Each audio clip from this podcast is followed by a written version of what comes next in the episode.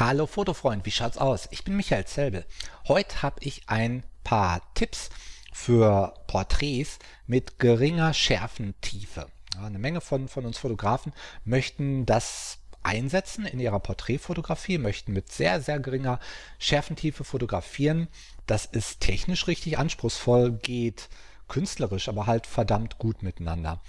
Ähm, bevor ich mit Tipps anfange, möchte ich eine Sache erwähnen. Ich selber schieße eigentlich nie mit richtig geringer Schärfentiefe im Porträtbereich. Alle Porträts, die ich mache, die mache ich mit einem Objektiv, was maximal bis zu einer Blende 2.8 aufmacht.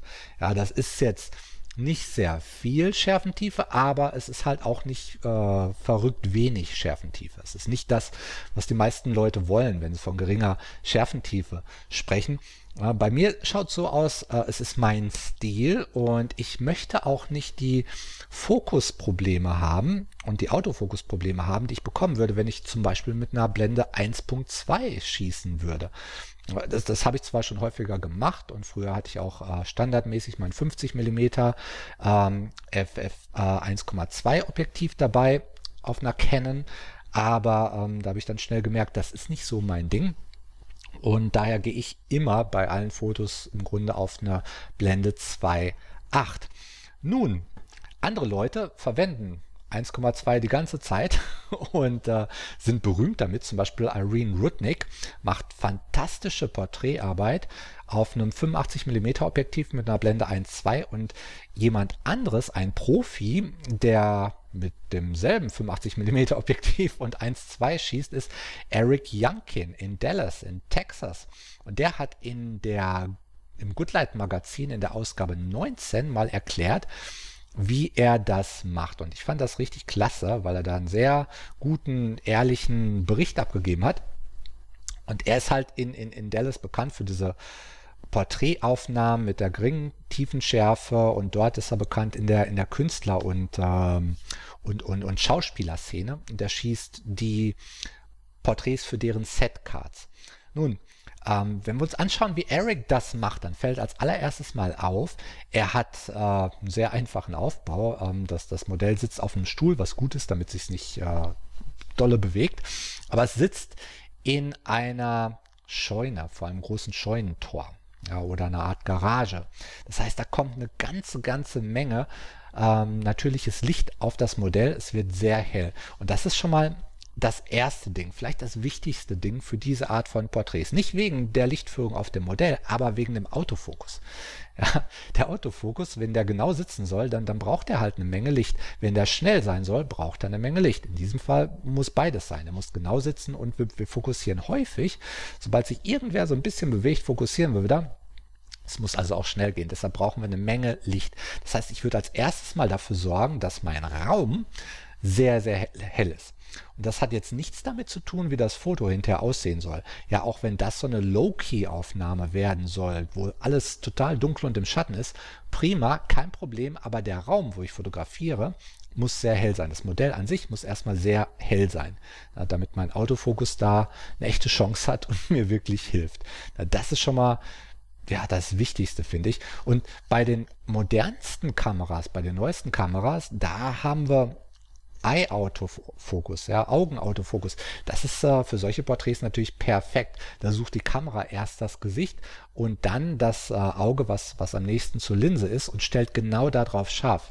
Ist total super, braucht aber eben auch eine Menge Licht. Von daher hell machen. Das ist wahrscheinlich das Allerwichtigste.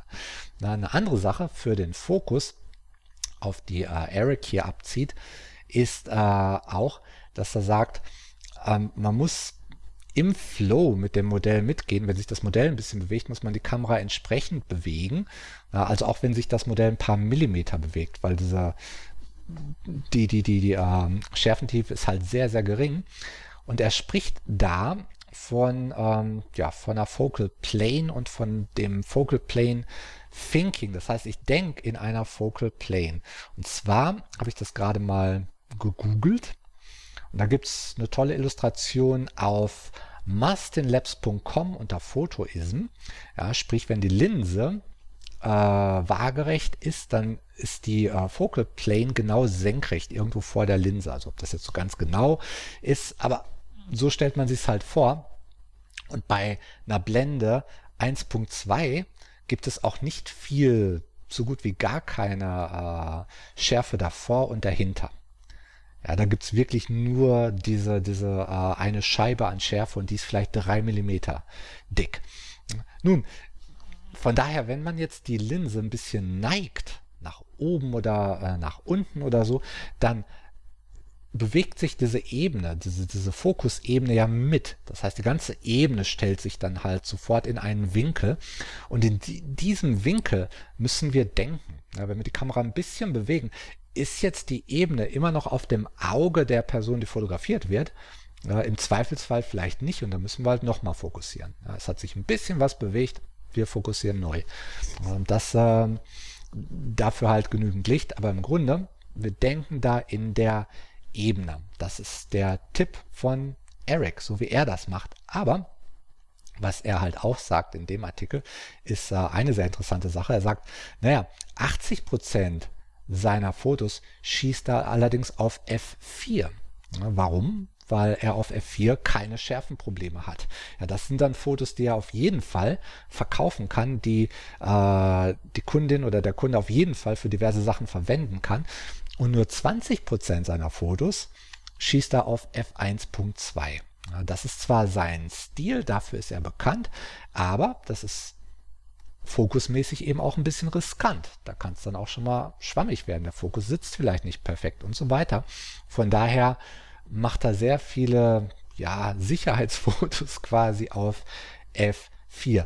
Und auch weil, weil die Kunden halt zu ihm kommen und sowas Künstlerisches haben wollen, klar, aber im Endeffekt weiß er schon, die brauchen auch eben viele eher normale Porträts für diverse Anlässe.